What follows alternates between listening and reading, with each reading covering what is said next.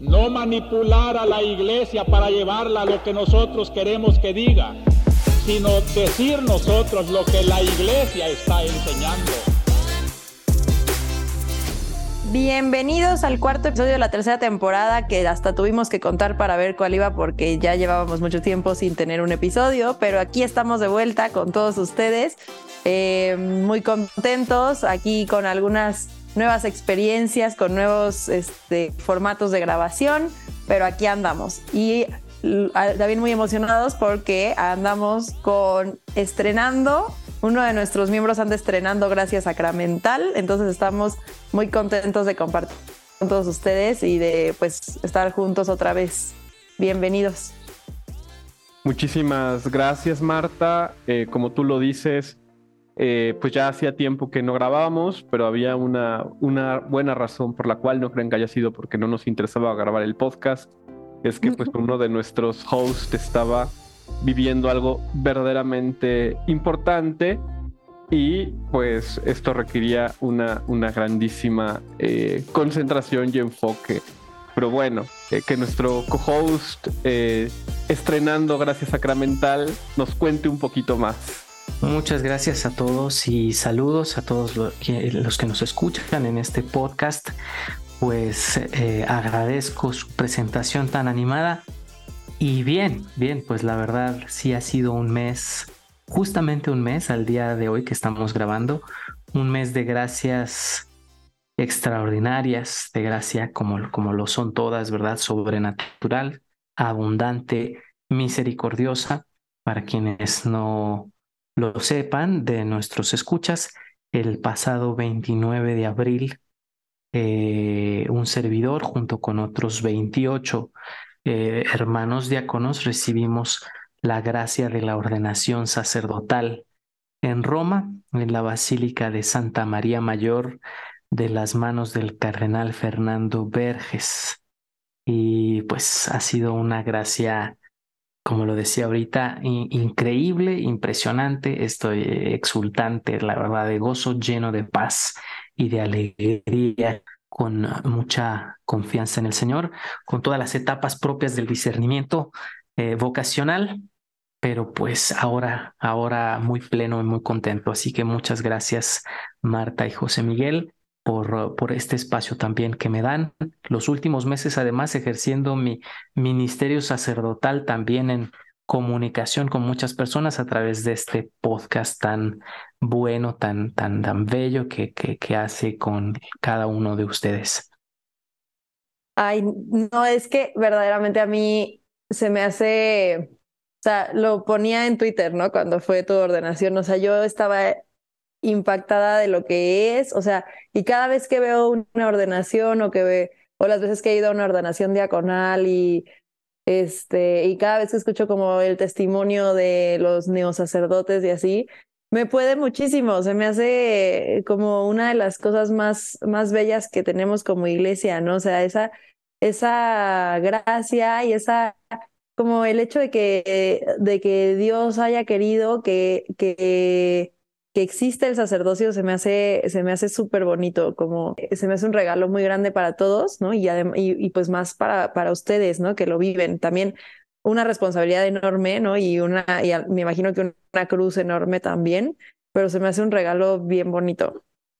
Sí, a mí también me ha tocado, digamos, estar cerca de, del Padre Salvador eh, en, estos, en estos días. Eh, no sé si lo hemos mencionado aquí en el podcast, pero se dio una de esas, como se dice, diosidencias, gracias muy curiosas, eh, con el Padre Salvador, el podcast eh, Querétaro y yo. O sea, el Padre Salvador eh, comenzó a grabar con nosotros antes de que él supiera que su destino para su misión iba a ser Querétaro, que es la ciudad donde yo vivo. Entonces, pues esto ha permitido que pues esté cerca presencialmente de, pues de, estas cantamisas que ha eh, oficiado el Padre Salvador. Eh, y pues ha sido un, un proceso bien bonito. El, el, viernes pasado, por ejemplo, salimos a cenar el Padre Salvador con unos amigos, entre ellas Pau Suárez, la co-host de, de, No la típica feminista, eh, y, y, y, compartíamos pues estas, pues, pues estas vivencias tan, tan llenas de, gracia y, de presencia del Señor que en estos tiempos de Pentecostés creo que sin duda nos han eh, revivado la fe. O sea, eh, comparto que, por ejemplo, para, Gaby y para mí y para, la bebé, que hemos estado en, las cantamisas del Padre Salvador, pues recibir eh, estas gracias, por ejemplo, pues de un, de un sacerdote y aparte con la indulgencia plenaria que, que esto conlleva, pues ha sido un, un enorme, enorme, enorme tesoro. Y pues hoy, eh, digamos, un poco para compartir esta alegría a nuestra audiencia, pues hemos decidido que este, este episodio eh, será precisamente para que el Padre Salvador nos cuente un poquito de, de, su vocación, de su discernimiento, de cómo le dio este sí al, llamado y también pues cómo ha vivido estos días llenos de gracia. Muchísimas gracias, José Miguel. Y la verdad para mí ha sido muy bonito el contar con la presencia de tu familia en estas cantamisas de Querétaro. Y, en efecto, pues hay, hay una historia muy, bonita en relación a, al podcast de la Conjura de los Tibios, porque la primera vez que pudimos compartir este espacio juntos, eh, yo estaba todavía eh, en el seminario allá en Roma eh, finalizando los estudios de teología. Mm, mm. y coincidimos en el mundo digital, yo creo, primero, y después ahora en el mundo, en el mundo presencial, vamos a decirlo así, en donde hemos podido también estrechar esta, esta amistad tan bonita, sobre todo porque está en Cristo, en Cristo y en la iglesia como miembros de este cuerpo místico de Cristo, como miembros del pueblo de Dios. Yo creo que es enriquecedor cuando encontramos esas consonancias espirituales con nuestros compañeros de viaje en esta iglesia peregrina. Y pues se siente muy bonito cuánto nos edificamos entre todos, ¿verdad? Eh, algo que he experimentado personalmente, no solamente en la vida de seminario, sino como de manera muy especial en estos días de ordenación, y este primer mes de vida sacerdotal es que el sentido del sacerdocio es pues el servicio a los demás miembros del pueblo de Dios, del pueblo del que tú mismo has salido como sacerdote y cuánto nos fortalece eh, cada vocación, cuánto, cuánto nos fortalecemos, ¿no? El, el experimentar la cercanía de un matrimonio, de una familia hacia el sacerdote, la presencia del sacerdote también en, en, una familia, en, en, en, la vida laical, cuánto puede ayudar y cuánto nos enriquece a nosotros ver a los miembros laicos también con esa llamada a la santidad en las obras cotidianas, en su trabajo, pues es, es bien bonito porque así juntos como vamos edificando como piedras vivas a la iglesia, ¿verdad? Y eso ha sido extraordinario en estos días de ordenación, como ha brillado mucho en la misma ceremonia de, de ordenación, el de repente cuando nosotros estamos los candidatos en la sacristía muy metidos rezando y de repente salimos y vemos esa iglesia llena de familiares, amigos, conocidos de tantos países, de diferentes lenguas, todos alegres por este don inmerecido que es el sacerdocio, a mí la verdad me dio esa como la imagen del cielo. Creo que fue de los momentos más conmovedores que viví en la ceremonia, el salir y el ver esa, esa basílica iluminada, no solo con las lámparas o con la luz de las velas, sino sobre todo con la alegría cristiana compartida de ese pueblo de Dios que recibe un don y que es un don en sí mismo también para el sacerdote. Pues aquí la única recha soy yo, porque yo no vivo en Querétaro, pero, este, pero de todas formas, o sea, a mí yo creo que uno de los momentos que se me hizo así como más emotivo en la ordenación fue cuando pasaban a darle la comunión a sus familiares, ¿no? Y se me hacía súper fuerte eh, lo que, no sé, no me acuerdo si lo dijeron en la ordenación o si lo decían el comentarista que, que estaba como en la transmisión que yo estaba escuchando, pero que decían que, que así como sus, sus, en sus, de sus familias habían recibido ustedes a Cristo, ahora ustedes les daban a Cristo Eucaristía, ¿no? Y, o sea, escuché eso y no, o sea, bueno, yo estaba en un estado deplorable, ¿no? aparte de que eran como las cuatro de la mañana, pero em, se me hizo súper bonito porque mm, lo sentí mucho como este, em, este sentido de comunidad profunda que es la iglesia, ¿no? Y de, de familia y de, de esto que no, no, o sea, que no, no vivimos la fe para quedárnosla, ¿no? No vivimos la fe para, para nosotros mismos y, ninguna vocación, ¿no? Pero específicamente, pues los, los sacramentos de misión, pues son eso, ¿no? Una misión con el pueblo de Dios, ¿no? Y, el, y en el, o sea, pues sí, o sea, los sacerdotes, pues han venido de una familia, ¿no? Y, y de las familias, pues, o sea, para que exista una familia, pues también tienen que haber sacerdotes que estén, o sea, una familia católica, ¿no? Pues tienen que estar ahí los sacerdotes también guiándolos en la vida sacramental y todo, ¿no? Entonces, esta como reciprocidad entre las vocaciones, esta, este sentido profundísimo de, de, de comunidad, se me hizo que, o sea, en, en, en, ya no sé si ahora te tengo que hablar de usted, pero en tu ordenación, en tu ordenación se me hizo así como muy tierno y como muy evidente, ¿no? Y me recordaba mucho esto de que, o sea, si los sacramentos son signo visible de la realidad invisible, ¿no? O sea, la, realidad invisible que yo estaba viendo, aunque no estaba presente en ese sacramento, pero estarlo viendo en la transmisión se me hacía, o sea, de verdad el signo visible más evidente, ¿no? De lo que es ser iglesia. Yo creo que ese sacramento del sacerdocio tiene, tiene un atractivo con la ceremonia como tal no por los que somos ordenados, sino porque creo que es un, es un sacramento en donde se nota la enorme desproporción de la, de la cooperación humana eh, de frente a la gracia divina.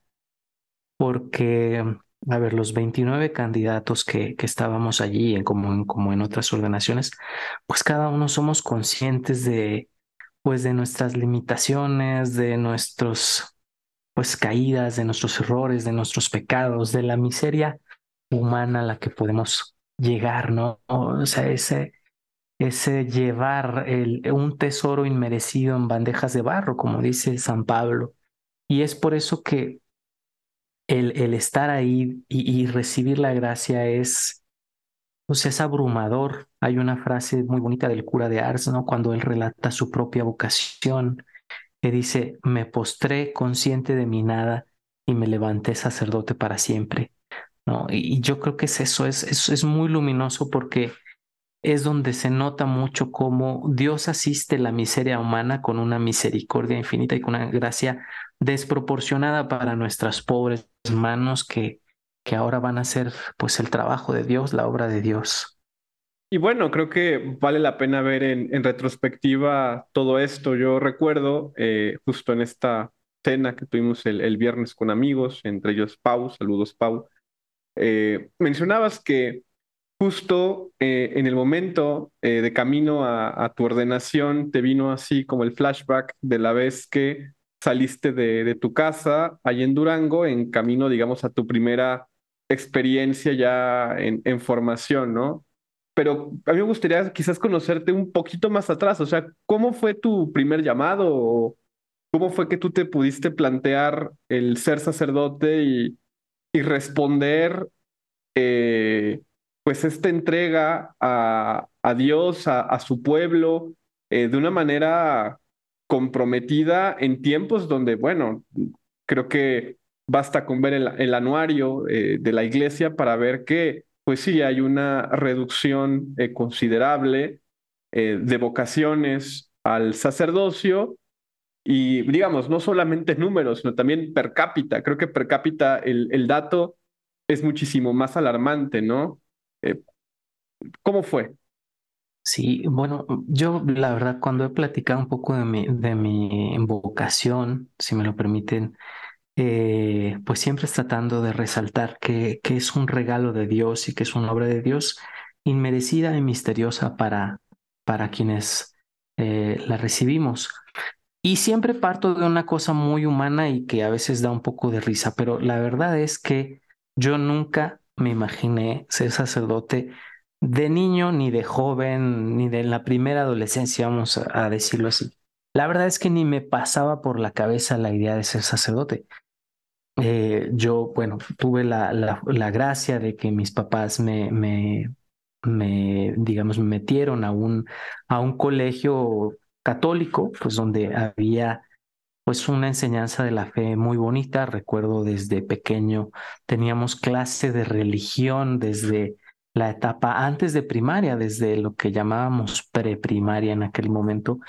Pues me acuerdo mucho de las clases de religión con una monjita súper alegre que era la fascinación de todos nosotros los niños. La verdad es que era una persona súper carismática.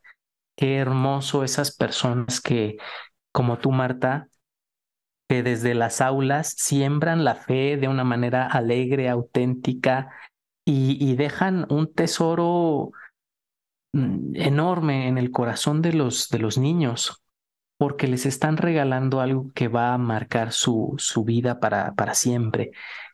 Y, yo recuerdo pues esa vivencia de fe primero en, esa, en, esa, en ese colegio católico.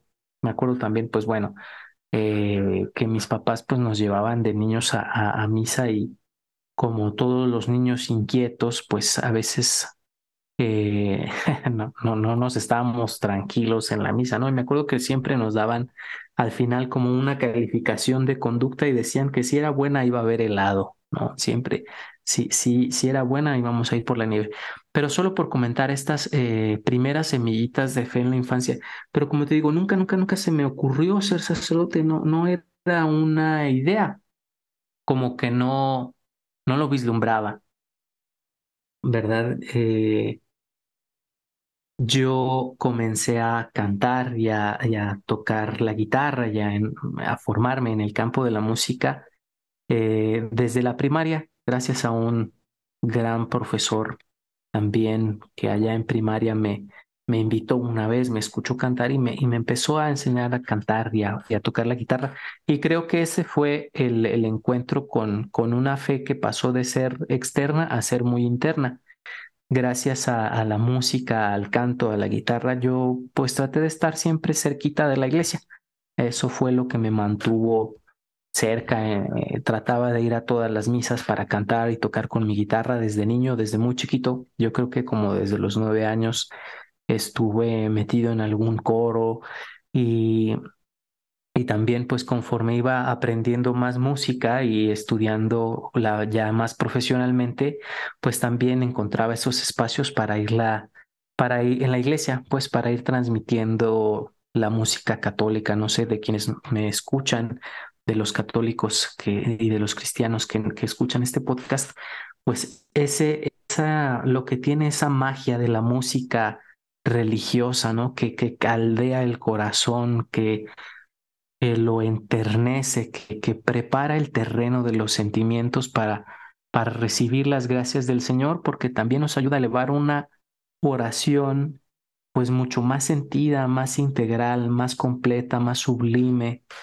Eso tiene la música católica. Estoy seguro que cada uno de ustedes tiene canciones, esa, esa canción que te derrite el corazón y, y, le abre las puertas al Espíritu Santo, ¿no? Marta, tú, tú, tú muchas veces has recomendado música católica muy bonita.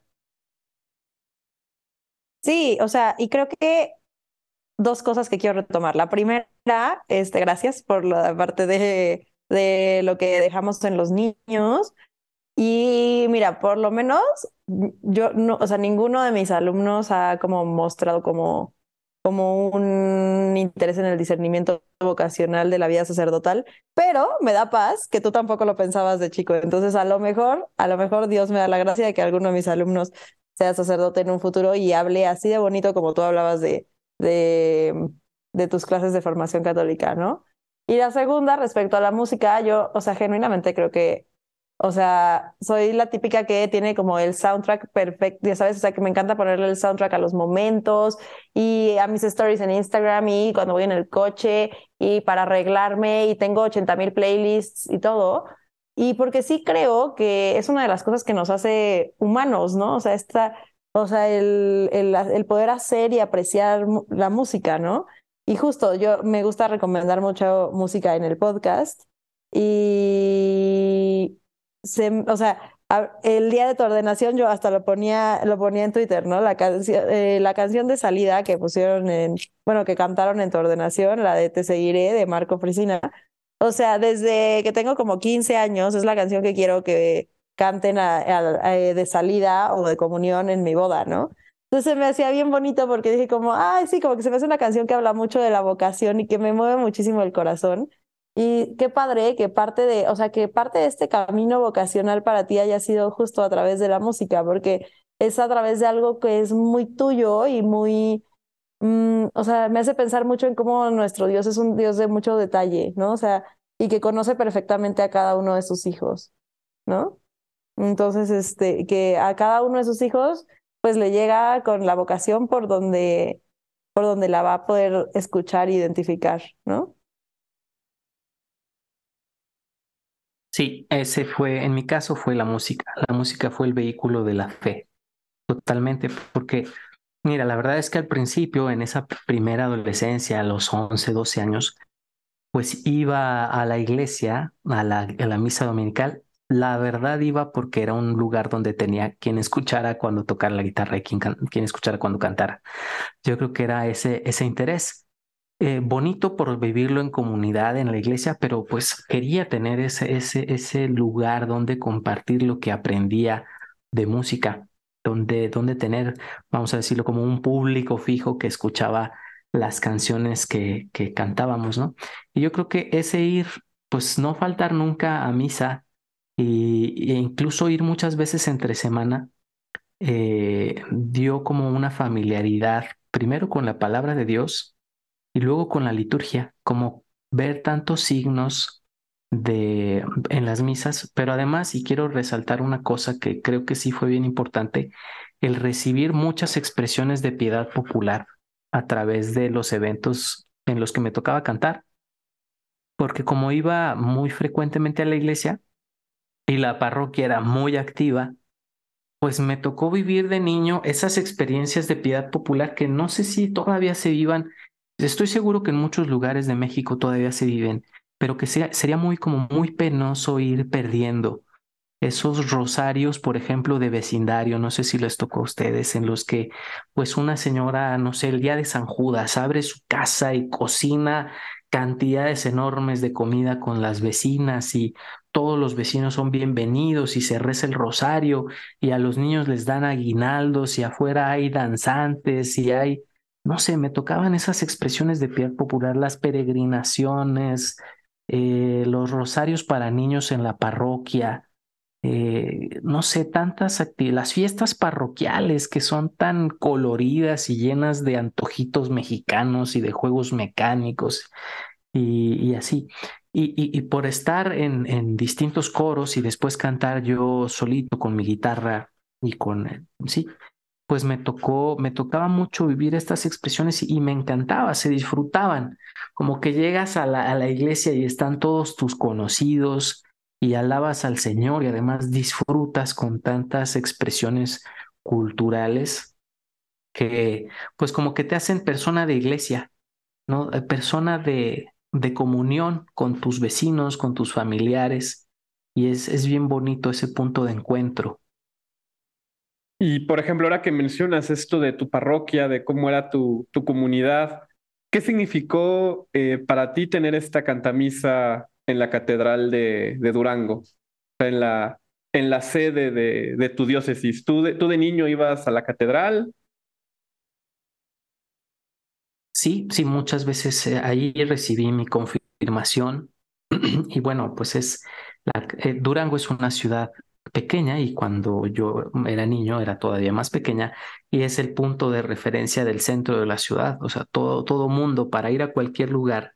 Yo recuerdo que para ir a mis clases de canto y después de teatro, siempre tenía que pasar por el centro y siempre pasaba y hacía una visita de, de, adolescente, porque quedaba de paso para, para mis clases de teatro y de canto. Eh, pero fíjate que eh, así en retrospectiva, yo creo que hubo también un testimonio muy bonito que de niño me pegó fuerte con este tema de, del canto. Cuando estaba yo en el coro de la parroquia, teniendo yo creo que unos 10 o 11 años, el señor párroco, eh, el que me había tocado desde chiquito, así desde pequeño en, en mi parroquia, enfermó de cáncer. Era un, era un hombre de estos eh, de, no sé, 1,70, 1,80. Yo lo veía gigante, no sé si era por, por mi estatura, pero yo lo había conocido como un, un hombre de una presencia moral muy fuerte. Si recuerdan, de niño antes, pues nos inculcaban esa presencia del sacerdote a la cual pues era una figura de moral. No sé si alguna vez les tocó a ustedes de niños que les dijeran sus papás, si no te portas bien, le vamos a decir al padre, ¿eh? y era como que esa presencia del sacerdote. Eh, y después de verlo fornido, desgastado por su parroquia, el enterarme, porque ya no celebraba misa, de que estaba enfermo, y yo, yo era el miembro más, más de, de edad menor en el, en el coro de, de esa parroquia. Y una vez quisimos o quiso el, el, coordinador de este coro ir a cantarle al sacerdote, al padre Maclovio, era su nombre. Y entramos con pues, mucha piedad a cantar en su estancia, en su, en su habitación. Y el verlo allí, eh, pues yo creo que era la primera vez que veía yo una persona de niño tan, tan enfermo y tan desgastado, tanto que era, no se reconocía. Muy delgadito, ya muy, muy desgastado por la enfermedad. Pero cómo se conmovía con la música que, que, que tocamos para él, la música católica, que era la misma música de las, de las, de las misas dominicales, ¿no? Y me conmovió mucho, yo creo que se me grabó mucho esa, esa experiencia de, de ese sacerdote que se, se desgastó, desgastó su vida y duró después unas cuantas semanas y falleció, pero como que dejó dejó esa huella en, todos los que íbamos a misa allí. Y sí, en la cantamisa de la catedral estuvieron presentes pues muchas personas que, que, que, ayudaron en la formación, ¿no? Como, como les decía ahorita, pues catequistas, eh, monjitas, este, coordinadores de grupos de pastoral juvenil, de las Pascuas, de los adoradores nocturnos, eh, y es bien bonito esa figura primaveral del Espíritu Santo, de como, como dice el Papa, ese poliedro, ¿no? Es esa figura poliédrica de tantas realidades de la iglesia que caminamos juntos como pueblo de Dios y cómo eh, la gracia de uno enriquece al otro. Y, y esa, esa obra, las catequistas forman a los niños y las religiosas consiguen gracias en su oración desde su convento eh, y los adoradores nocturnos, allá en Durango hay una muy bonita y gran tradición de adoración nocturna. Y yo creo que pues, e, esas son gracias que se bombean y que, como les digo, obran silenciosamente en el corazón de muchos jóvenes y de muchos niños, como sembrando esa semillita de la fe para que en un momento determinado, escuchando la vocación del Señor, pues podamos tener la gracia de dar el sí, de decir que sí y animarnos. Y a ver, una vez que tú empezaste tu proceso de discernimiento vocacional, tengo entendido y me parece recordar eh, del podcast primero que estuviste, que eh, todavía era Papa Benedicto XVI. ¿Sí estoy en lo correcto o estoy confundida? Si era todavía Papa Benedicto XVI. Sí, es correcto, es correcto.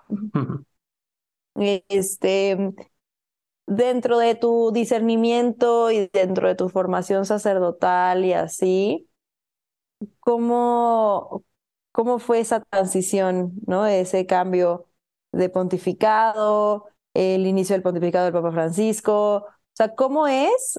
Ya nos lo platicaste como extenso y, y así, pero todavía en un momento en donde eras seminarista. Entonces, ahorita como en una visión retrospectiva, ¿no? ¿Cómo ha sido como haber empezado tu discernimiento vocacional con Benedicto XVI y llegar a, la ordenación sacerdotal bajo, en el pontificado del Papa Francisco? Bueno, pero antes, si me permites, Marta, ahorita que, el Padre Salvador estaba contando de su infancia, eh, ahorita a mí me vino un recuerdo de que, bueno, yo, yo tengo la gracia de que en mi trabajo, todos los miércoles, nos oficia el obispo emérito de mi diócesis, de la diócesis de Querétaro, que pues era el, el obispo cuando yo era niño. Entonces, en mi mente, en la misa, así como cantaleta, yo sigo repitiendo. Y con el Papa Juan Pablo y con nuestro obispo Mario, eh, que bueno, ya van dos pontificados y, y a mí me cuesta todavía, aunque yo soy, digamos, muy cercano al tema Papa Francisco también, como sacar de, de mi mente a, Juan Pablo II. Yo le he dicho muchas veces, eh, yo, yo sí siento, digamos, todo, aunque yo soy una generación menor, sí me siento muy, muy cercano al Papa Juan Pablo II. Entonces, eh, no sé, padre, cuando era niño, o sea, ¿qué, ¿qué, representaba el Papa? O digo, porque esto va a ser muy significativo, creo yo, en tu biografía y en tu ministerio, ¿no? Sí, la verdad es que viendo hacia atrás, y, lo platicábamos José Miguel en aquella ocasión, eh, o sea, como que la figura del Papa ha sido bien importante en mi vocación, eh, de los papas con los que me ha tocado en, mi vida, ¿no? Porque, a ver, pues mucha gente dirá, bueno, de niño, ¿quién conoce al Papa? Nadie sabe, quién sabe qué. Pero es que hubo una gracia muy bonita eh, del Papa Juan Pablo II para, para mi ciudad, para Durango. En su primer viaje apostólico a México, él visitó mi ciudad, visitó Durango. Y, de hecho yo siempre hasta la fecha me he preguntado en particular por qué fue a, a Durango, ¿no? Es, sin duda es una diócesis muy grande. Antes era una diócesis más grande, antes de que se hiciera por un lado la prelatura del Salto y por el otro la diócesis de la Laguna. Pero pues recuerdo que fue una fiesta que involucró a toda la ciudad, a todo el estado. El, el recibir a un pontífice eh, allí en la ciudad, pues eh, fue, fue, y a mí me tocó de, de, muy, muy, muy niño. Y recuerdo que mis papás me llevaron a verlo.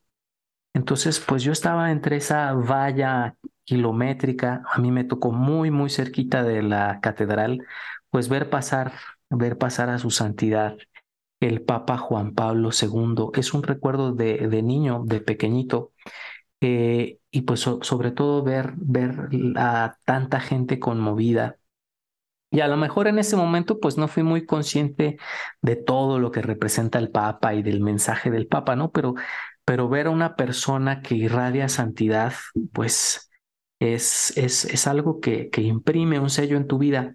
Yo conozco muchas personas y seguro ustedes también, a que esas, esas visitas del Papa, eh, el tan solo estar cerca, pues dejó verdaderos milagros. Yo recuerdo y tengo muy presente, por ejemplo, eh, alguna amiga de, de, nombre Paula, ¿no? Porque su mamá no podía tener, tener hijos y en cuanto vio pasar a su santidad, se encomendó de una manera muy especial a Dios por su intercesión y, y pudo, y pudo nacer. ¿Verdad? Pudo quedar embarazada a su mamá y por eso le pusieron así. Como que esa, esa presencia radiante de los pontífices es, es bien, bien impresionante. Y, y sí pasó que ya conforme fui creciendo, ya como un joven así involucrado en iglesia y tal, pues el ir, el ir conociendo sus documentos, a mí, el, yo creo que el primer documento papal que he leído en mi vida así de joven fue la Christi Fideles Laici de Juan Pablo II y fue como un pum en el cerebro, ¿no? Como un, como un, como una especie de explosión eh, eh, eh, en, el, en la mente la invitación de, del Papa a, a, la santidad desde cualquier estado de vida. Como que fue el decir, wow, o sea, de verdad podría ser santo tocando la guitarra, de verdad podría ser santo como un licenciado en mi trabajo, de verdad podría ser santo tan solo como un profesionista que obre por Dios. Y fue como que esa primera sensación de decir, wow, ese llamado a la santidad no es nada más de los sacerdotes y de las monjitas, ¿no? Es como para todos. Y ese fue como un primer encuentro con, pues con, con la realidad, la realidad de lo que significa eh, el vicario de Cristo, ¿no? La representa, el representante de, de nuestro Señor, la cabeza de la iglesia allí ese fue como que el primer encuentro con, con, eh, con, un, con un papa. Pero como les digo, yo no, no era una persona que pensara en la vida religiosa. La verdad es que pues yo tuve, pues como la mayoría, una, una juventud bastante normal. Yo fui a la iglesia. Por el lado de la música también estuve en varias bandas de rock. Me encanta el rock, es mi música favorita. Eh, y organizaba, por ejemplo, en la prepa toquines de, de, la música que se estaba escuchando en ese momento, así de Red Hot Chili Peppers y de Blink. Y luego tocábamos de repente más pesado, así como de Metallica y de Pink Floyd y de... La verdad es que me encantaba tocar la guitarra y cantar. Y como había estudiado teatro, pues también me gustaba mucho el, subirme al escenario ahí con mis compañeros de prepa y pues esos toquines se quedaron también como muy, muy en mi corazón. Eran momentos muy, pues muy alegres, ¿no? Y bueno, pues cuando terminó la prepa yo, como cualquier joven, empecé la carrera, empecé la licenciatura en informática, aún sin tener la mínima idea de la vida religiosa, la verdad. Eh, durante, la, durante la carrera eh, seguí tocando, de hecho ya con mayor edad y con más profesionalidad. Canté y toqué en, pues en lugares de, entretenimiento juvenil, en, en, en, restaurantes, bares, ¿no? Los fines de semana. Como que fue un hobby que nunca dejé, gracias a Dios, afortunadamente. Y también me enrolé mucho en actividades sociales y políticas. Fue como que esa sensación, también a raíz de la Christi Fidelis Laici, fíjate, como que el decir, es cierto que hay que ser eh, religioso para, para entrar al cielo, o sea, rezar y, estar con el Señor, pero el Señor también nos dijo, ayúdame que te ayudo y espabila y eh, para entrar en el reino de los cielos hay que operar las obras de misericordia y este, desde la prepa anduve muy involucrado con las planillas y las, eh, pues las sociedades de alumnos y también en la, en la carrera me involucré mucho en esas actividades y fue, fue otro, otra, otro caminito de vida, las actividades sociales y, y políticas. Y hasta ese momento, como te digo, la idea del sacerdocio no pasaba por, por mi mente. Y una pregunta que creo que creo que nunca te lo había hecho y nunca lo había comentado. ¿Por qué si tenías una experiencia, digamos, tan cercana a tu parroquia y a tu comunidad, a tu piedad popular, preferiste tu, llevar tu proceso vocacional con una congregación como los Legioneros de Cristo y no, pues, digo, como parecería quizás por tu, por tu entorno, eh, pues en el seminario diocesano de Durango? Pues es, es, parte de estas providencias de Dios. Como te digo, yo conocí a, muchos sacerdotes, no solamente diocesanos, también religiosos. En Durango, por ejemplo, eh, son muy activos los misioneros del Espíritu Santo y tienen a muchos jóvenes. También están los agustinos, tienen una parroquia, los carmelitas tienen una parroquia, entonces, eh, pues sí, sí, por, por el lado de la música llegué a conocer muy bien a la iglesia local, como que a muchos sacerdotes de mucho estilo, pero es muy curioso porque justamente no había vibrado con la idea de ser sacerdote, o sea, ni siquiera la mínima, el mínimo pensamiento de la vida religiosa. Lo que pasa, y esto también es providencial en relación a la música, una vez ya, ya con una cierta edad, como a los 18 mm, años más o menos, estaba cantando una vez en la catedral, de hecho, en una confirmación de adolescentes. Era un grupito nutrido de, de chavitos como de secundaria. Llegué con mi amplificador y mi guitarra, me subí a la parte de la catedral donde está el coro y desde ahí canté durante la ceremonia de confirmación. Y al final de la confirmación se acercó una señora muy, muy alegre, muy efusiva, eh, bueno, pues diciendo que le había gustado mucho eh, la música, cómo había cantado y todo, y me explicó que el, el grupo de adolescentes que se había confirmado en esa ocasión, todos pertenecían a un grupito que estaban llevando unos sacerdotes. Ese grupito se llamaba ESID y eh, los sacerdotes que lo coordinaban eran los legionarios de Cristo. La verdad es que yo nunca había escuchado acerca de ellos. Y esta señora así muy efusiva, muy alegre, que además se convirtió en una gran amiga de toda la vida y, a quien le debo ese primer encuentro con los legionarios, eh, fue quien me dijo, oye, pues mira, ellos se, se, están reuniendo, necesitan un chavo más grande que les ayude como de responsable para que esté con ellos y pues tú como tocas la guitarra y tal, ¿no te gustaría involucrarte en este grupito? Y así fue como providencialmente conocí por primera vez a los legionarios. Y en cuanto tuve un encuentro con ellos y platicamos de, de, lo que ellos estaban haciendo allí con esos adolescentes, te digo, yo tenía como 18 y, los demás andaban entre los 11 y 12. Y pues me invitaron a ser responsable de, de, este grupo de LESID. Quienes pertenezcan al Reino Christi saben que en la espiritual, espiritualidad del Reino Christi de los legionarios está mucho el, el motivar a la acción y a los apostolados. Entonces en el ESID fue que conocí esa espiritualidad, la espiritualidad del reino en Cristi de los legionarios. Y siendo responsable de estos adolescentes, empecé a convivir mucho con los legionarios de Cristo. Y allí por primera vez fue que como que el corazón brincó.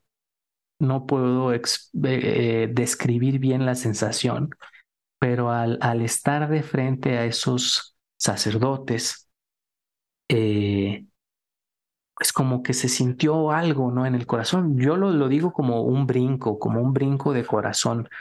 Yo creo que es como similar a, al encuentro, porque así se me figura, ¿no? Para describirlo, al encuentro de, de María con su prima Santa Isabel, como que algo muy interno, muy, muy interior. Y no lo digo porque los legionarios sean de una forma y otros sacerdotes sean de otra forma. Cada vocación es es muy particular y yo creo que Dios la siembra, si, si, si tenemos fe, sabemos que la siembra desde toda la eternidad. Cuando nos piensa para crearnos, ya nos piensa con una vocación. Y yo creo que, que cada uno, justo en cuanto encuentra esa vocación, pues el Señor a través de su espíritu te, te infunde esa, como esa emoción interior como esa emoción del Espíritu Santo que es la que finalmente te ayuda a discernir, ¿no? Es como si yo les preguntara o te preguntara a ti por qué, por qué te casaste con Gaby, ¿no? ¿Qué, qué, qué, te llenó al, al, estar con ella? Eh, es, es, es eso, yo creo que cuando encontramos ese, esa vocación, ese camino, como que algo muy interno te, te impulsa. Y la verdad, en el trato con estos padres, fue la primera vez que me planteé la posibilidad de ser como ellos, más que de ser sacerdote o de ser religioso, porque eso, este, como que es una comprensión ulterior, fue esa primera, primera idea, ¿no? Como de que, ay, como que siento que a lo mejor Dios me está llamando a vivir así. Oye, tengo varias amigas que van a escuchar eso y se van a emocionar un montón porque su apostolado favorito es el ESI. Y creo que de los míos también, o sea, yo no sabía esa parte que había, tu primer encuentro con los legionarios había sido en el ESID y yo amo, amo, amo el ESID. Hace mucho que ya no tengo nada que ver con el ESID, pero fue, pues, fue también muy formativo para mí y además también fui responsable del ESID y después me encargué de la formación un tiempo y este y de hacerlo, o sea, de, de ver cuáles temas se iban a dar y los recursos y tal. Y siempre he dicho que es así, o sea, que se me hace lo más padre que tiene como como la formación del Reino Christi, ¿no? Y qué, qué padre, no sabía eso, me dio mucha emoción escuchar eso. Y, o sea, se me hace como eso, también en el, o sea, que estuviste de responsable y te encontraste con los padres y todo, pero que te invitaron a estar de responsable, o sea, no sé, se me hace como que en todo tu camino vocacional, como que era mucho como irte, eh, o sea, como que te llamaban como a, a, a, a, dar, ¿no? O sea, no era nada más, ah, pues ven y únete al grupo y escucha, ¿no? Sino como, les hace falta alguien, les hace falta, necesitan a alguien que, que haga esto, no sé qué, ¿no? Entonces, este, qué padre, como que no sabía ese pedacito. Estuvo buena la pregunta, José Miguel, porque no sabía esa, esa parte tampoco yo. y este, entonces, estamos hablando, tendrías como 18 años, decías, ¿verdad? Sí, fue la primera vez que me involucré con el Reino Cristi. Aún así, la, la verdadera como, como primera vocación, o sea, ahí fue nada más como algo interior que yo no supe explicar, pero más bien como a los 20 empezó a surgir la idea ya más concreta de, de ser sacerdote. Eh, o de ser, pues sí, de ser como ellos, como esos padres, Y retomo lo que dijiste Marta, y creo que es algo que ha ido saliendo en la plática. Qué importante es, pues, todas las personas que se, se dedican a, a sembrar la fe entre los niños y entre los jóvenes, es, es un trabajo bien bonito y lleno de satisfacciones. También a veces un poquito ingrato, como todo, porque pues es, es sembrar a futuro, ¿no? Es dejar algo que a lo mejor no te toca, su fruto no te toca dejarlo ver, pero es una semilla que va a estar ahí y que es semilla no solo de vocaciones sacerdotales y, religiosas, sino también de, de familias cristianas, ¿verdad? De gente honesta y responsable. Cuando se enseña la fe desde, desde pequeño, yo creo que el Espíritu Santo moldea bien bonito el corazón. Así que mucho ánimo para todos los que son catequistas, misioneros, este, formadores, responsables, hacen un trabajo extraordinario y construyen iglesia. Y bueno, recuperando la, pregunta de Marta y, llevándolo como en esta línea de los, de los pontificados y los pontífices y la presencia del Papa en tu vida, ahí ya estaba Benedicto XVI, ¿no? Entonces, sí. Eh, ¿qué presencia tenía en, tu vida, en tu espiritualidad? ¿Leías los documentos? Eh, ¿Te sentías, digamos, eh, llamado a, la acción? Imagino quizás por tu acción política, humanista, digámoslo así. Imagino que la Caritas in Veritate te habrá dicho algo, ¿no? Fíjate que de, de, Benedicto XVI, el primer documento que leí es un documento de cuando era prefecto para la Congregación de la Doctrina de la Fe y se llama El compromiso de los cristianos en la vida política. Como, como te digo, eh, como que fue el paso natural de estar siempre en grupos de iglesia a pasar a al activismo social porque sí, yo sí era muy, vamos a decirlo, romántico e idealista. Entonces, de, de chico siempre tenía esa idea como de, y más con el ESID, o sea, vino más como esa idea de cambiar al mundo y de este, transformar la sociedad y el bien común y, y la justicia social y la fraternidad, como que eran, eran ideas que, que, pues que me venían como joven mm, estudiante de universidad. Y eh, pues sí, ese fue el primer eh, documento que, que, fue como una hermanita de, un documento hermanito de, de la Christi Fidelis Laici, porque fue como decir, ok, incluso en algo como en la política se puede llegar a la santidad. Eh, y era bien contrastante porque pues uno ve las noticias y dice pues como que no parece, ¿verdad? Que, que la política sea camino de santidad. Pero justamente pues era ese decir, oye, a lo mejor viviendo los valores cristianos también podría transformarse la sociedad desde la política, ¿no? Y bueno, pues ya como a los, te digo, como a los 21 empezó a surgir la idea de la vocación, empecé a ir a muchas convivencias con los legionarios y a tener dirección espiritual, a tener una vida espiritual pues más, más cuidada. A ver, y bueno, les estoy platicando solo la parte mocha de la historia. Obviamente, como les digo, yo no, no me consideraba para nada un ratón de sacristía, perdón por la, por la expresión. Pues en realidad, como te digo, yo, yo canté pues en, en, en rock en un bar, o sea, me gustaba mucho salir con mis amigos, o sea, yo creo que viví una juventud bastante normal. Estaba involucrado en las planillas de, las, de la universidad. O sea, en, en todos los sentidos fue una, una, pues una juventud bastante normal. Pues tú tuve mis novias también y era, me considero bastante sociable. Tenía muchos amigos en todas las universidades de, de Durango porque pues todos nos conocíamos. ¿eh? Como les digo, es una, es una ciudad pequeña. Eh, cuando empezó a crecer más fuerte este rollo de la vocación y empecé ya como a tener dirección espiritual, a ir de convivencias, pues llegó un momento en el que había que dar pasos más sólidos. Un sacerdote legionario me, invitó a una convivencia vocacional que él organizaba con colaboradores del Regnum Christi. Los colaboradores son chavos que terminando la prepa dan un año de su vida para trabajar en el Regnum Christi este sacerdote organizaba una convivencia vocacional en Roma que visitaba algunas ciudades de Europa. Y me fui, yo era el único no colaborador del Regnum Christi entre colaboradores del Regnum Christi. Yo solo fui pues en plan vocacional y como responsable del ESID.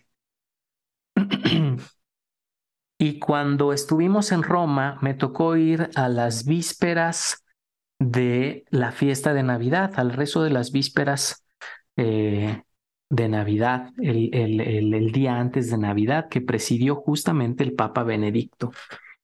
Entonces, pues llegamos a la Basílica de San Pedro y yo me quedé en una parte muy de atrás, cerca de donde está la piedad de Miguel Ángel, pegado a la valla del pasillo central, pensando que pues a lo mejor el Papa Benedicto pasaba por ahí y quién sabe, pues a lo mejor lo alcanzaba a saludar en una de esas, ¿no? Y cuando terminó el rezo de las vísperas, cuando el Papa Benedicto venía saliendo, eh, pues yo dije, voy a empezar a llamar la atención y empecé a gritar, pa, pa, pa, pa, pa, pa, pa, y traía mi cámara fotográfica, de hecho, cuando no existía todavía el, el rollo de traer los celulares con cámara, ¿no? Traía mi cámara en una mano y estaba grabando que estaba, se estaba acercando. Pues yo creo que hice mucho escándalo y el Papa Benedicto se acercó y me estrechó la mano y me saludó. Y pues yo estaba súper contento de haber saludado al Papa Benedicto.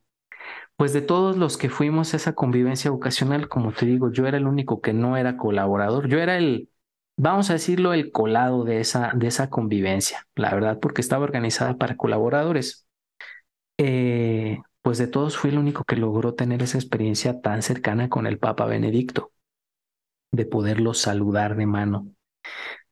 Pues fíjate, al final de esa convivencia yo a este sacerdote le dije que muchas gracias, pero que el rollo de la vocación pues no era para mí. Así lo, así lo pensé en ese momento. Pero pues Dios le dio mucha paciencia a este sacerdote y dijo, bueno, muy bien, pero si quieres continuamos con la con la dirección espiritual. Pues me seguí viendo constantemente con él. Por lo menos una vez al mes tenía yo dirección espiritual porque él vivía en Monterrey. Eh, solo que en el 2002 más o menos, pues vino fuerte la, como que vino muy fuerte ya la, el llamado, la vocación, como que ese, ese quitarse un poquito la espina y, ir, a, ir a vivir el candidatado de, los legionarios, ese curso, digamos, introductorio.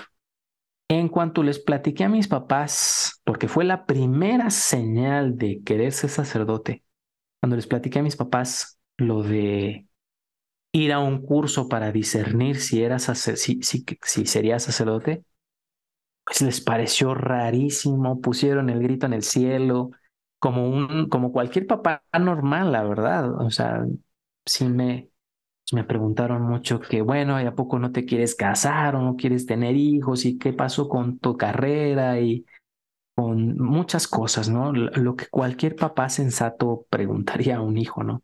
Que de repente quiere dejarlo todo.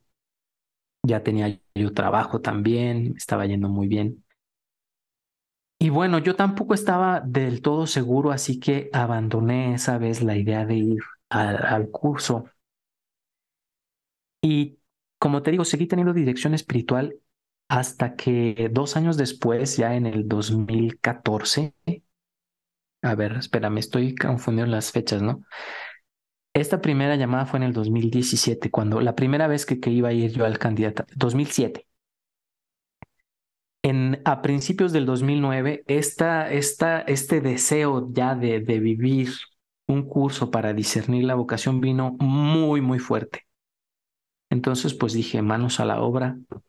Empecé a hacer todo lo posible para desaparecer, digamos, de mi entorno en el verano. Hablé con mis papás nuevamente. La verdad es que ellos en esta ocasión me entendieron muy bien, me alentaron muchísimo, me apoyaron y bueno, pues en verano, en julio, a principios de julio, renuncié a mi trabajo eh, y me fui a Monterrey en ese autobús justamente en el que con el que pues llevaba allí mi maleta y iba con la conciencia de dejarlo todo para seguir al Señor Y justamente ahí es donde, a, a, esa, a ese recuerdo, a esa memoria, José Miguel, es a donde me trajo esa mañana de la ordenación hace un mes, el 29 de abril, cuando nos recogieron a todos los candidatos en un autobús y nos llevaron a la Basílica de Santa María Mayor. Al estar sentado ahí junto a la ventana del autobús y ver pasar un poco la carretera, pues sí, es el recuerdo más vivo que se me vino, ¿no? Esa, ese momento de dejar la casa familiar para entregarle a Cristo pues lo poco que soy y pues ese, ese camino, esa carretera estuvo llena de sentimientos, sentimientos agridulces, con mucha esperanza cristiana, con mucha consolación, pero pues también con esa nostalgia de dejarlo todo, ¿verdad? Dejar amigos, familia, eh, trabajo, eh, pasatiempos, entorno social, todo. Y, y pues fue muy bonito 14 años después revivirlo tan intensamente yo me imagino que en el momento de la ordenación pasan muchas cosas, ¿no? Por tu cabeza y por tu corazón. Y, o sea, yo los veía y, o sea, como que cuando los, o sea, los, los enfocaban así en los diferentes momentos y decías, ¿qué, qué estarán pensando? O sea, ¿qué sentirán? ¿Qué estarán pensando, no? Y yo aparte, pues como mujer en la iglesia católica, pues no es como que puedo, o sea, deja tú imaginármelo, sino que incluso no, pues es una posibilidad que no existe para mí, ¿no? Este, pero me quedaba pensando como, o sea, que, que, o sea, cuántas cosas no pasarán por sus mentes y, y por su corazón, ¿no?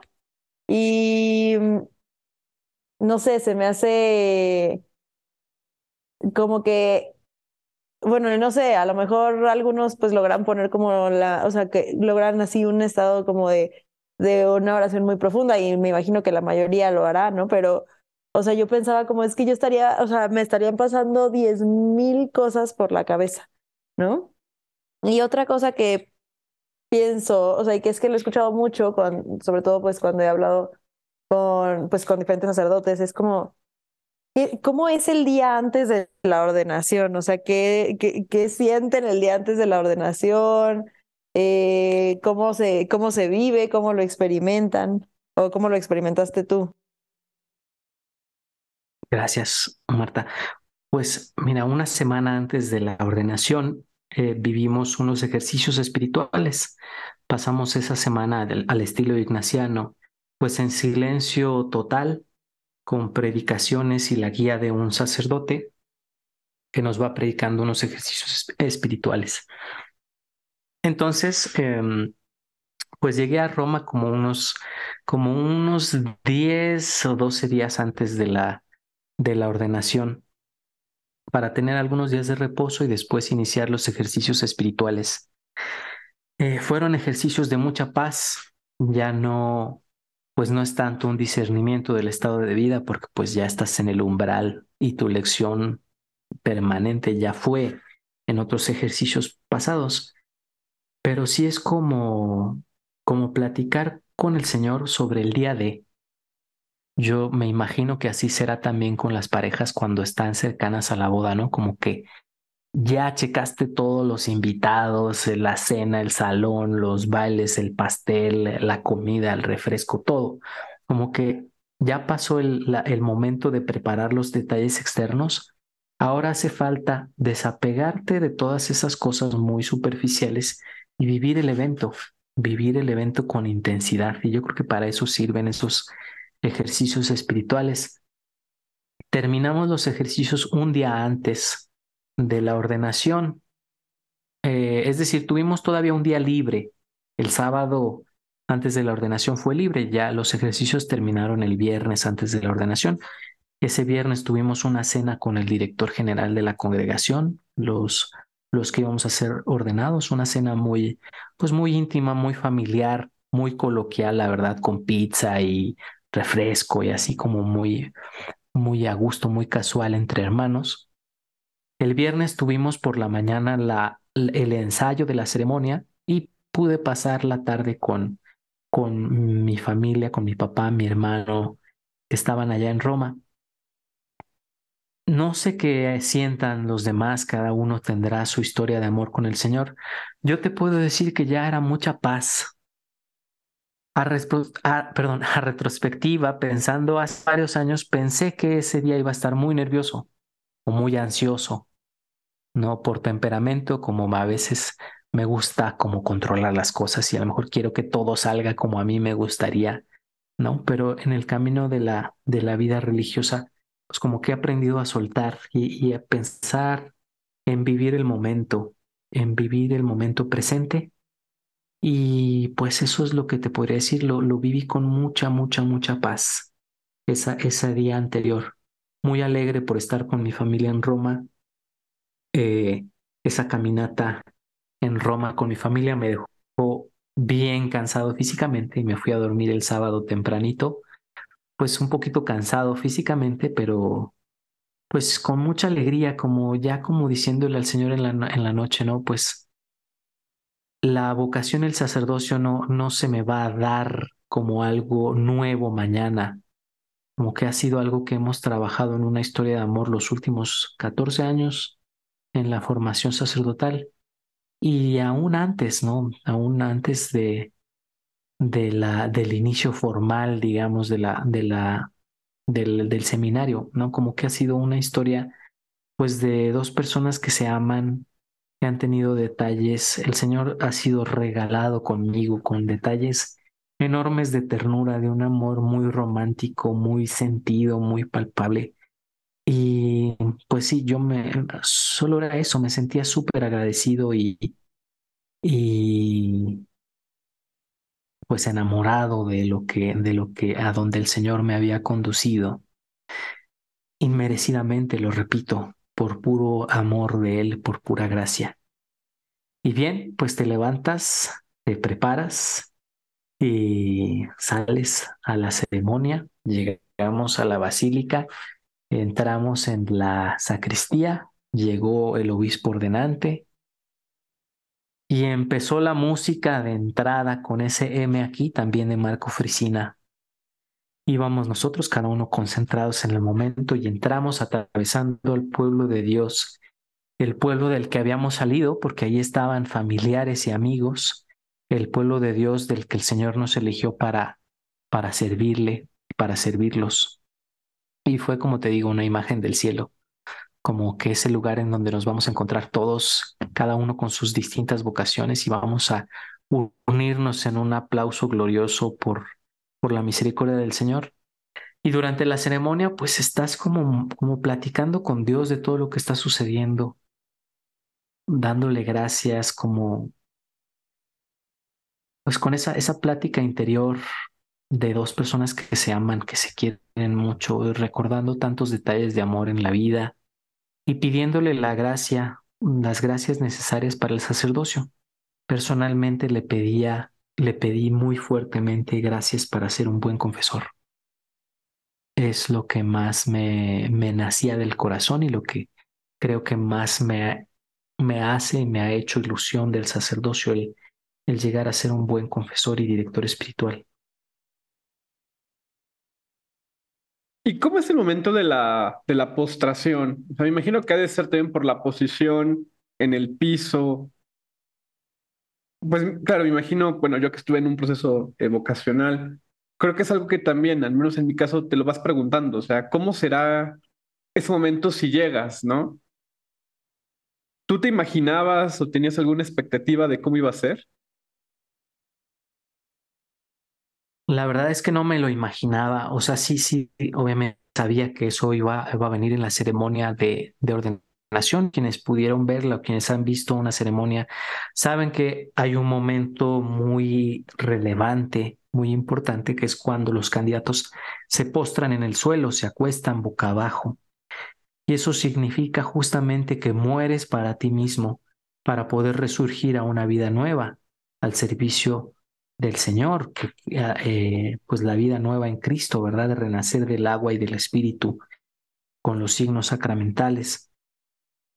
Y ahí pues es, es, es bien intenso, es, es sentir ese vaciamiento interior de decir que de pedirle al Señor que justamente su gracia sea, Señor, por favor, que ya no cuente y que cuentes tú. Yo creo que por eso el Señor a veces nos elige a personas tan, pues tan comunes o tan poco dotadas o, o sea, para justamente para brillar más Él, para, para que se note más su gracia. Y allí eh, postrado, pues era yo escuché siempre que ahí era el momento de pedirle las gracias o la gracia más importante para tu sacerdocio, que también es una petición que el mismo Espíritu Santo suscita en tu corazón. Y a mí me venía eso, me venía mucho el decirle, Señor, dame la gracia de ser un buen confesor, ¿no? de ser un buen ministro de tu misericordia, de tu reconciliación. Eh, Dame la gracia, por favor, de nunca, nunca, nunca negar la absolución, de siempre encontrar ese huequito en el corazón de las personas que se acerquen al sacramento donde tu gracia puede entrar. Eh, mándame a los que tú quieras, ¿no?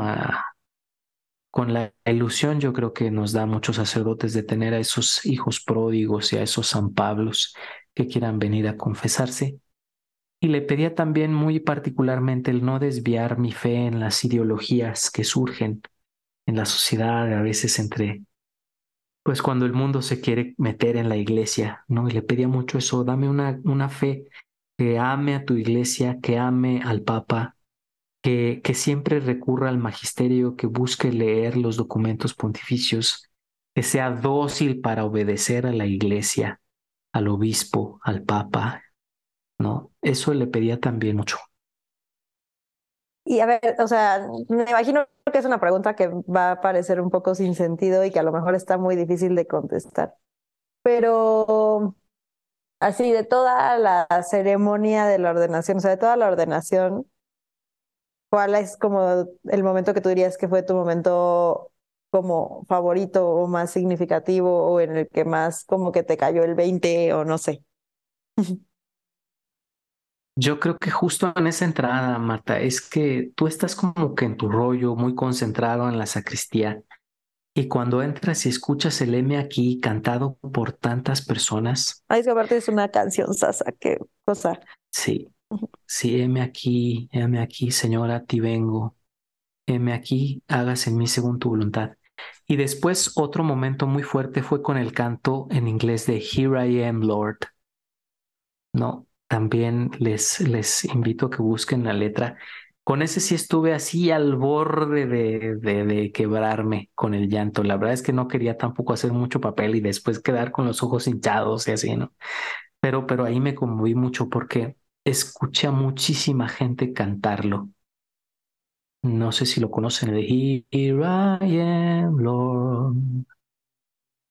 Eh, es, es precioso y la letra es muy bonita y escuchar, creo que fue en el ofertorio ese.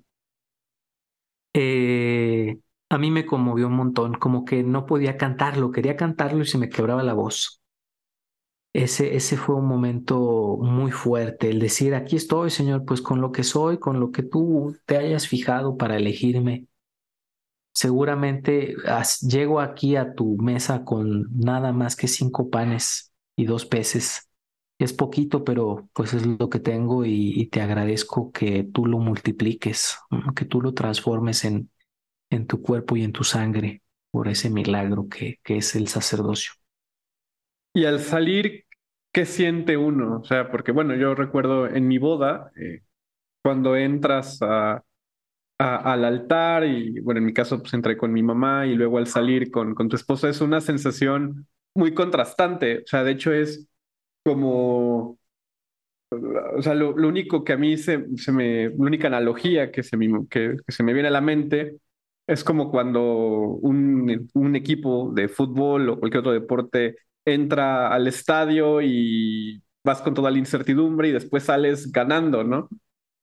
Por no decir algo de los toros, que eso ya es muy políticamente, es muy incorrecto, pero, pero es la analogía que, que se me ocurre. O sea, ¿cómo se siente cuando ya sales siendo sacerdote, o sea, cuando sabes que tus manos ya no son tus manos. Es difícil describirlo porque hay una parte muy espiritual y una parte muy, muy humana más, más, ¿no? la parte más humana es que hay un, es como subirse a una resbaladilla. Sales de, de la sacristía ya con la ordenación y todo pasa rapidísimo, porque empiezas entre las mismas personas con esa fe tan hermosa que hay en la gente de hacia, hacia el sacerdocio, pues te empiezan a pedir mucho esas primeras bendiciones. Mucha gente con muchísima fe toma tus manos consagradas y, las besa como gesto de, pues de, de, veneración hacia el sacerdocio, ¿verdad? No hacia la persona, sino a ese sacerdocio que ha recibido con la consagración, con el aceite crismal en las manos. Esa parte humana es como que todo empieza a pasar rapidísimo y hay muchísima gente y estás como exultante y te duelen los cachetes de la felicidad. La parte espiritual es que bueno, al menos yo recuerdo haber experimentado una paz inmensa, como, como pocas veces se, se, o sea, sí era como, wow, sí, como que, no sé, era como una especie de, pues de paz divina con la que el Señor nos regala y así fueron esos días, como que recibir esa paz fuerte y empezar a celebrar la misa. Desde esa primera misa de tu ordenación ya eres consciente, te subes al altar y, tú participas en la consagración. Pero después al, al siguiente día, esa primera misa también es como, pues es como vivir esa luna de miel. Yo creo que, yo creo que sí es, es muy, muy análogo el ejemplo que usaste. Pero bueno, cuéntanos, porque esto, esto es público. En, la homilía, eh, el sábado, ahí en, en, en, Cumbres, aquí en Querétaro, eh, comentabas que tú eh, no tenías planeado o no, no lo habías considerado que tu primera misa fuera en la capilla clementina, al lado de la tumba de San Pedro. Sí, sí, otra gracia que yo no, yo no pedí como, como hemos platicado, les decía, pues para mí ha sido bien importante la figura de los pontífices en mi vida. Ya les platiqué ahorita con Juan Pablo II y con Benedicto, ¿verdad?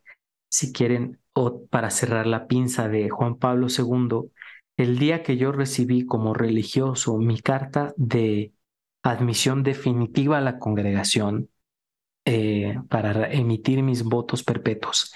Ese día justo que recibí la carta de admisión, fue, se cumplían 30 años de la visita de Juan Pablo II a Durango.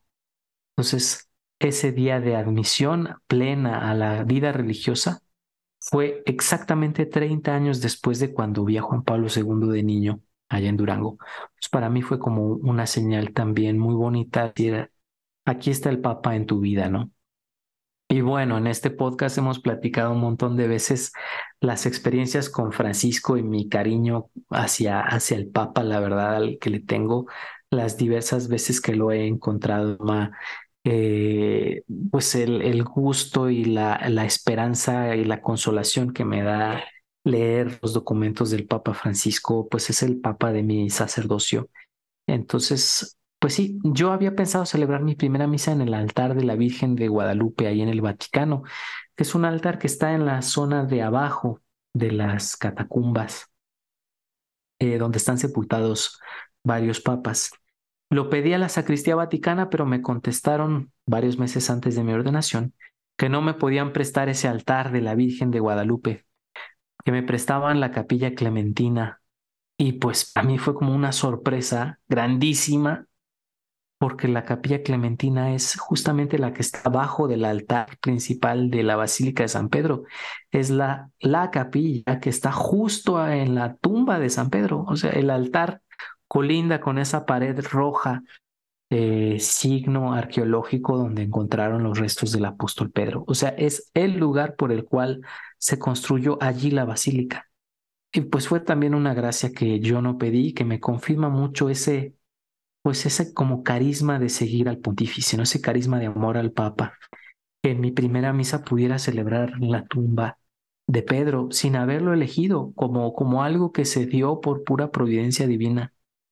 Fue como ese sello de decir, sí, en tu sacerdocio sigue al Papa. Ese, ese va a ser una de tus brújulas, como ya lo ha sido, como lo he comentado en otros momentos aquí en el, en el podcast. Después de las turbulencias y del huracán vivido en la congregación, pues una de las cosas que me, que me llevó a seguir adelante y que creo que nos salvó como, como congregación religiosa, pues fue obedecer al Papa, obedecer primero al Papa Benedicto y ahora al Papa Francisco en todas las indicaciones que nos dan. Y por eso para mí, pues es una figura bellísima, eh, eh, eh, es una figura pues a la que hay que seguir, ¿no? Tuve la gracia de, varios días después, la congregación nos presentó a todos los nuevos sacerdotes al Papa Francisco. Tuvimos un encuentro con él en la audiencia del miércoles siguiente. Y pues hacia el final de la audiencia el Papa se acercó con nosotros para, para darnos el regalo de tomarse una fotografía con nosotros, pero se acercó y nos dio primero unas palabras de aliento, nos dijo, que mucho ánimo a seguir adelante, a vivir un sacerdocio pleno y feliz. Y luego nos dio una instrucción muy clara, nos dijo, sean sacerdotes para todos, no se hagan sacerdotes de élite, vayan hacia todo el pueblo de Dios. Nos dijo, ricos, pobres, buenos, malos, pecadores, vayan a todos, quiero que vayan a todos, que no dejen a nadie fuera, Dijo, el corazón del sacerdote es para todo el pueblo de Dios. Vayan especialmente a los que están más alejados. Y después tuvo un gesto inédito, precioso, que nos dejó temblando de emoción cuando nos dijo, y bueno, ahora les pido por favor que me den su bendición de neosacerdotes. Se acercó hacia nosotros y se inclinó para recibir la bendición de los, de los nuevos sacerdotes que estábamos ahí. Se imaginarán ustedes que pues estaba yo súper emocionado, al igual que mis compañeros, de poder, pues con ese don apenas recibido grandísimo del sacerdocio, bendecir al Papa, ¿no? Em, em, el darle la bendición al, a Pedro, al que guía la barca de la iglesia, además a este Papa, pues tan querido, tan amado, que trabaja por la paz, y que quiere, pues eso, que nadie se siente excluido del amor de Dios. Fue un momento intenso. Yo, o sea, pues me acuerdo de haber visto las fotos y, o sea, creo que, ajá, como dices, fue algo inédito. O sea, yo nunca había visto que, que fuera algo que hiciera regularmente o que cada vez que se ordenara a alguien pasara eso, ¿no? O sea, eh, qué gracia tan grande y qué regalo plazo, ¿no? Y este, se, y justo como que muy en el, en el tono, pues, de lo que hemos hablado tanto, porque justo hemos hablado tanto de lo que nos ha pedido el Papa Francisco y de lo que nos pide la Iglesia a través del Papa Francisco, y que es esto, ¿no? Este acoger a todos, este, este, que todos sean bienvenidos, este, este, o sea, hemos hablado de eso muchísimo y se me hace como muy fuerte, muy providencial, muy bonito, muy Em, esperanzador, muy reafirmante incluso, ¿no? El ver como que este sigue siendo, o sea, el, el llamado que está haciendo el Papa, ¿no? A que, o sea, que la iglesia es para todos y que todos, o sea, como hasta como tenemos un capítulo que así se llama, ¿no? O sea, todos a la misma mesa, ¿no? Todos, que, o sea, pues todos nos podemos eh, acercar y todos podemos estar, eh, y, y no solamente que todos nos podemos acercar, sino que todos estamos llamados a salir hacia todos, ¿no? A las periferias, este, pues como las entendemos coloquialmente, pero también en lo espiritual, en lo, em, pues sí, en, el, en un sentido más amplio, ¿no? Sí, eh, después de que le dimos la bendición, me acerqué con él y le, y le regalé un recordatorio de mi, de mi ordenación, eh, estos eh, tarjetitas que hacemos los sacerdotes para, para las personas que asisten a nuestras misas a nuestras primeras misas, que viene la fecha de la ordenación y una frase eh, especial y una imagen. La imagen de mis recordatorios es, es otra fotografía que tengo con él. Y le dije, Santo Padre, hace un año usted me bendijo una estola para ser eh, un buen confesor. Y ahora que me vuelvo a encontrar con usted, pues ya soy sacerdote. Y es de una anécdota muy bonita. Hace un año tuve la oportunidad también de, de estar con él eh, cuando la congregación le presentó a los neos sacerdotes de aquel año, del año pasado, y yo llevaba, llevaba en mi bolsa una estola morada porque tenía la ilusión de encontrarme con el Santo Padre y pedirle que me bendijera esa, esa estola morada para, para ser un buen confesor. Entonces enrollé mi estola con un rosario del Padre Pío que había conseguido yo en San Giovanni Rotondo. Eh, pues entre providencias y rupturas de protocolo de las que me acusó un poquito, me acerqué al Papa en la audiencia eh, de hace un año y, le presenté mi estola enrollada en el rosario del Padre Pío y le dije, eh, Santo Padre, por favor, bendígame esta estola para que sea un buen confesor. Me tomó de la mano, me vio a los ojos y me dio pues unas palabras que guardo en mi corazón y que son una instrucción muy particular para mi vida como sacerdote. y es una estola que tengo, que tengo que he usado para confesar en estas primeras confesiones.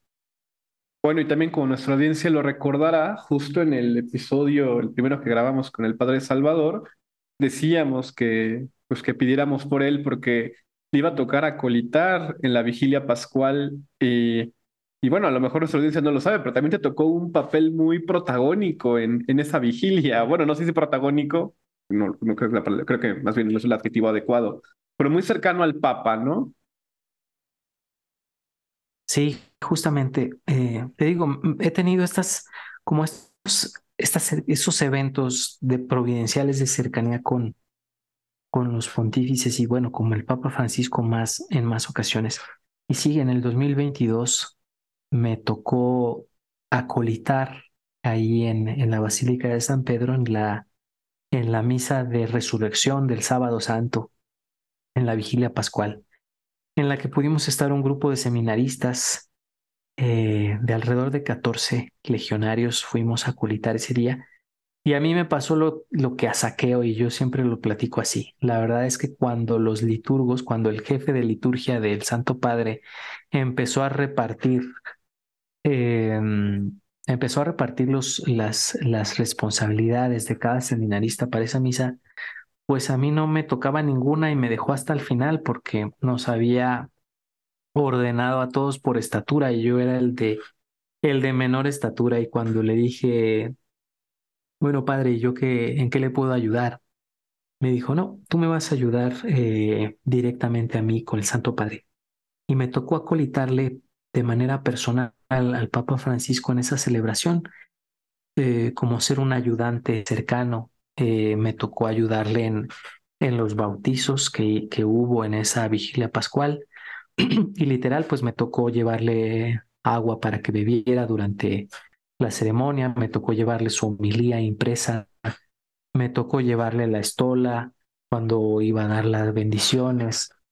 Eh, y fue pues otra, otra, otro gesto bien bonito de providencia divina en la que pude estar tan cerca del Santo Padre en esa misa tan importante, pues es la misa más importante del año, la misa de la resurrección de Cristo.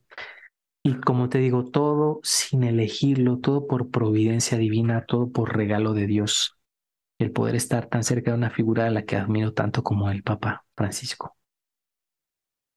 Y pues también por el Papa Francisco estamos aquí en la conjura de los tibios, precisamente, ¿no?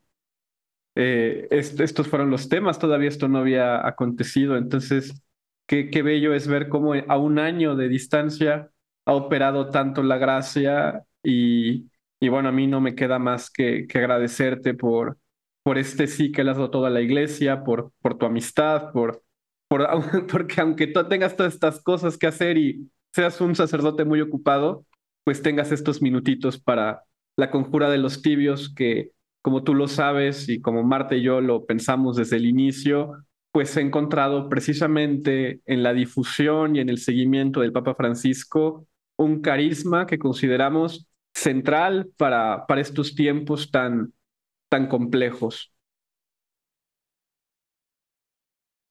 Sí, la verdad es que ha sido una bendición el, encontrarlos, el conocerlos, Marta, José Miguel. Y justo pues yo creo que nos unió, nos, nos hizo conocernos ese, ese, esa búsqueda de seguir el magisterio y seguir al Papa Francisco, ese vibrar con los textos de su pontificado. Y, a mí me da mucha ilusión y me da mucho gusto el poder participar con ustedes en este podcast, justamente porque ha sido de lo primero que he hecho en mi ministerio, eh, primero diaconal y después sacerdotal. Como tú dices, fue providencial primero que nos conociéramos a través, que nos conociéramos en el continente digital, ¿verdad? Evangelizando o haciendo el esfuerzo de evangelizar ese continente de los tres.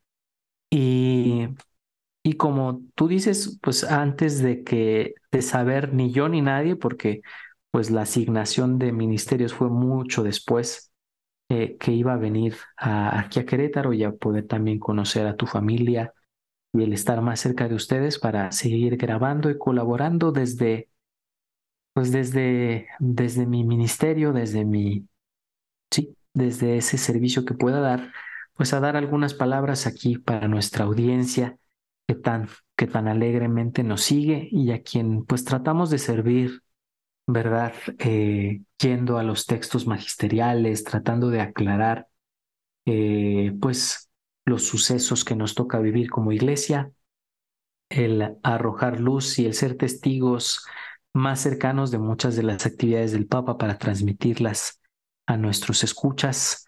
Yo creo que es una experiencia hermosa y sinodal porque es un podcast impulsado por ustedes eh, como laicos desde su vocación laical, en tu caso José Miguel también ahora como, pues sí, eh, también que, que durante este tiempo pues eh, has tenido a tu hija, pues las cosas que han pasado durante estos, estos meses también, y el yo poder desde mi sacerdocio colaborar también mi granito de arena en esta obra de evangelización que es llevada por, por laicos, llevada por ustedes pues para mí es un privilegio y un honor el que me dejen también compartir micrófono con ustedes. Ay, no, pues estamos súper contentos y súper agradecidos y, y estamos, bueno, yo creo que eh, justo, o sea, como que el hecho de, de, que han ido pasando tantas cosas a lo largo de lo que lleva este podcast, eh, sea, ahorita yo ah, también soy la recha en que ustedes dos ya viven su vocación sacramental y todo, y yo soy la recha. Pero, este, ya pero está padre como ver. No, ya, ya no me puedo ir, ya, ya no me puedo ir, menos me puedo ir ahora. ya les platicaré. Algunos quienes nos siguen en redes ya sabrán ahí las novedades. Tenemos que tener esas primicias ¿eh? en el podcast. Esas primicias, esas primicias. Ahorita fuera de micrófono les cuento. este, pero, pues nada, me, me, es muy bonito como ver eh, el camino que vamos, que se va construyendo en cada persona y lo que va haciendo la gracia y lo que va lo que va moviendo en nosotros, pues también el espíritu y lo que a lo que nos va llevando, ¿no? Y se me hace, se súper inspirador y súper bueno como poder ver estos, estos momentos de, de, o sea, vivir estos momentos como tan fuertes y tan importantes, ¿no? En, en la ocasión de cada quien. Y, y, pues les agradezco también compartir este espacio. Y bueno, y también eh, agradecerle a Juan Diego Network porque pues una de las razones por las cuales existe este podcast precisamente es por el seguimiento y la cercanía que Juan Diego Network ha tenido con el Papa Francisco y esta vocación que, que y todo el equipo pues tiene de, de, servir a la iglesia desde esta fidelidad magisterial.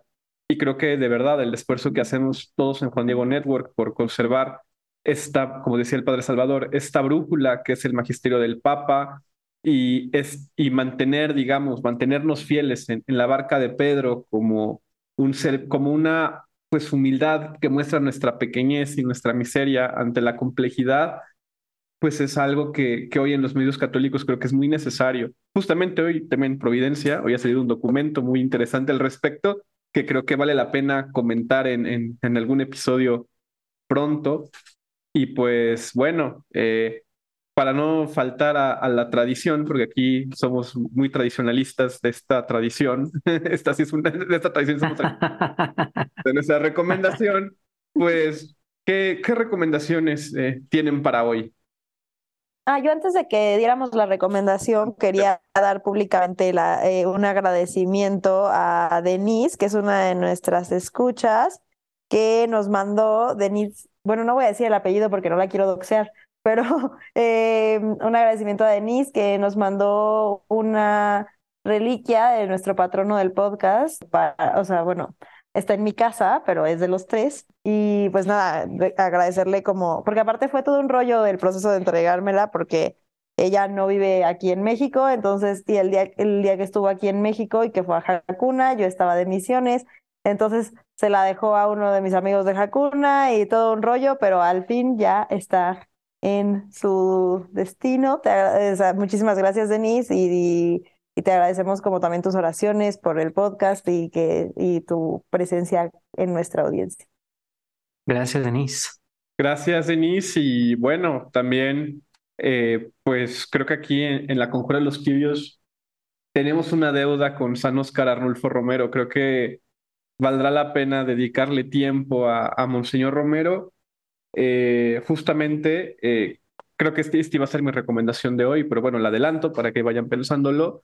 Eh, Rodrigo Guerra, quien es mi, maestro, el fundador del CISAF, donde trabajo y que actualmente es el secretario de la Comisión Pontificia para América Latina, publicó ayer una nota sobre Monseñor Romero en torno al tema de la libertad religiosa y citaba una bellísima humilía de Pentecostés de, de Monseñor Romero que yo se las recomiendo muchísimo. Entonces, esas son mis recomendaciones. Esta homilías de Pentecostés de Monseñor Romero y la nota de Rodrigo Guerra sobre el tema en Nicaragua, libertad religiosa, a partir de Monseñor Romero, que publica en su columna eh, semanal en el Heraldo de México. Súper.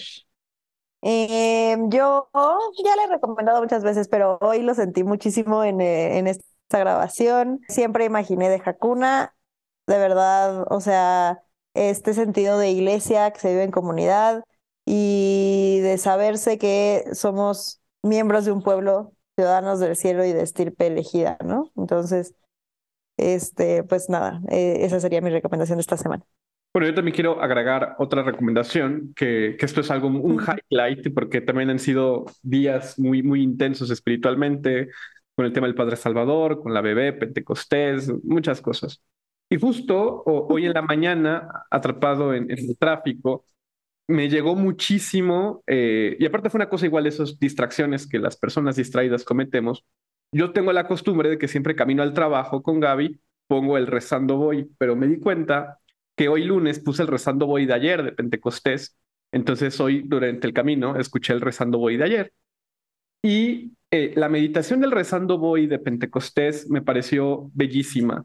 En particular, los cuatro últimos minutos de la meditación de ayer del Rezando Hoy fueron muy, muy significativas espiritualmente y creo que pueden ser muy significativas también justo para la vocación de este podcast, porque es interesante, digamos, la guía que da en una clave muy ignaciana quizás para el discernimiento del espíritu en nuestras vidas y cómo este tipo de iniciativas, este tipo de consolaciones, este tipo de gracias que atestiguamos en nuestra vida cotidiana, no son sino la presencia de la gracia y del Espíritu Santo en, para y con nosotros, ¿no? Entonces, pues creo que este, estos cuatro últimos minutos del Rezando Voy de, Pentecostés, pues es uno de esos finales como el del diario de un cura rural de Bernanos, de todo es gracia. Ahora también lo, he de confesar, eh, ahora que he estado, digamos, cercano al Padre Salvador en, sus días de, de neosacerdote, a mí me, es imposible no pensar en, este personaje del diario de un cura rural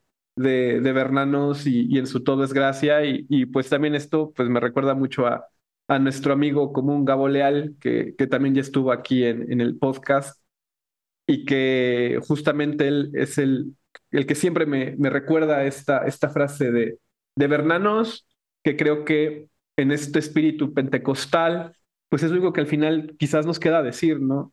¿qué se le va a hacer al final si, si todo es gracia? Saludos a Gabriel que quizá nos esté escuchando desde Roma. Bueno, eh, yo quisiera, pues sí, dar dos recomendaciones también. Y si me lo permiten, al final me gustaría dar pues mi bendición como neosacerdote a nuestros, a nuestros escuchas también. La primera recomendación de mis dos recomendaciones fue, sería, no sé si ya lo han recomendado, ya lo hemos recomendado, pero invitar, invitar a quienes nos escuchan a ver este diálogo abierto, eh, sincero y espontáneo del Papa Francisco con los jóvenes que tiene en el documental de, de Disney eh, de Amén Francisco Responde. La verdad me pareció un ejercicio pues bien bonito del Papa que, se hace cercano a estos chicos con diferentes realidades, algunas bastante extremas, vamos a decirlo así, eh, pero pues muy cotidianas y que pues que se, se, presta el Papa Francisco para platicar de corazón a corazón, buscar lo bueno y lo bello que hay en el corazón de todos los que buscan a Dios. Y pues quizá, quizá en un momento incluso nos toque platicarlo aquí en el podcast, ¿verdad? Platicar este, este bonito documental que se llama Amén, Francisco Responde en la plataforma de Disney Plus. Y la segunda recomendación es más existencial que más que una obra particular, es, es, es algo más existencial. Y retomo un poquito lo que les decía hace, hace rato, que en lo personal yo no, yo no pensaba ser sacerdote, pero cuando vino la, el primer chispazo, pues hubo, que, hubo necesidad de ser acompañado en este discernimiento. Y querría recomendarles a los jóvenes que me escuchen, si alguna vez han experimentado esa, esa sensación también de llamado a una vida de mayor entrega al Señor, con cualquiera de, de las vocaciones de mayor entrega, de catequista, de misionero mm, o de consagrado, de vida religiosa o de sacerdote, justamente, que, que atiendan esa voz del Señor, esa pequeña chispita hay personas que me han preguntado que por qué ser sacerdote ahorita en este mundo, con tantos escándalos en la iglesia, con tantos escándalos fuera de la iglesia, con este mundo tan agresivo que nos toca vivir. Eh, la verdad yo creo que es el momento más emocionante para servir al Señor, desde la vocación que Él nos haya dado. Y probablemente eh, haya entre quienes nos escuchan, quienes de repente sientan también ese, ese, toque de la gracia a una vida más entregada a Dios en algún movimiento o en alguna forma de consagración o de servicio al Señor, eh, pues la recomendación es que no hagan oídos sordos, que, que, se acerquen a un buen director espiritual que les ayude a descubrir ese llamado interior que el Señor les hace desde su realidad, allí donde está sembrado para que puedas dar grandes frutos al Señor. Y esa sería mi segunda recomendación más existencial. Pues entonces, Padre Salvador, si nos quieres dar tu bendición a, nosotros y a nuestra audiencia. Bueno, pues con muchísimo gusto. En el nombre del Padre y del Hijo y del Espíritu Santo. Amén. Dios Padre misericordioso, en el corazón de Cristo nos ha revelado su amor tierno les conceda a todos ustedes una esperanza alegre y creciente y una confianza filial en su divina providencia. Y la bendición de Dios Todopoderoso, Padre, Hijo y Espíritu Santo, descienda sobre ustedes y permanezca para siempre. Amén. Amén.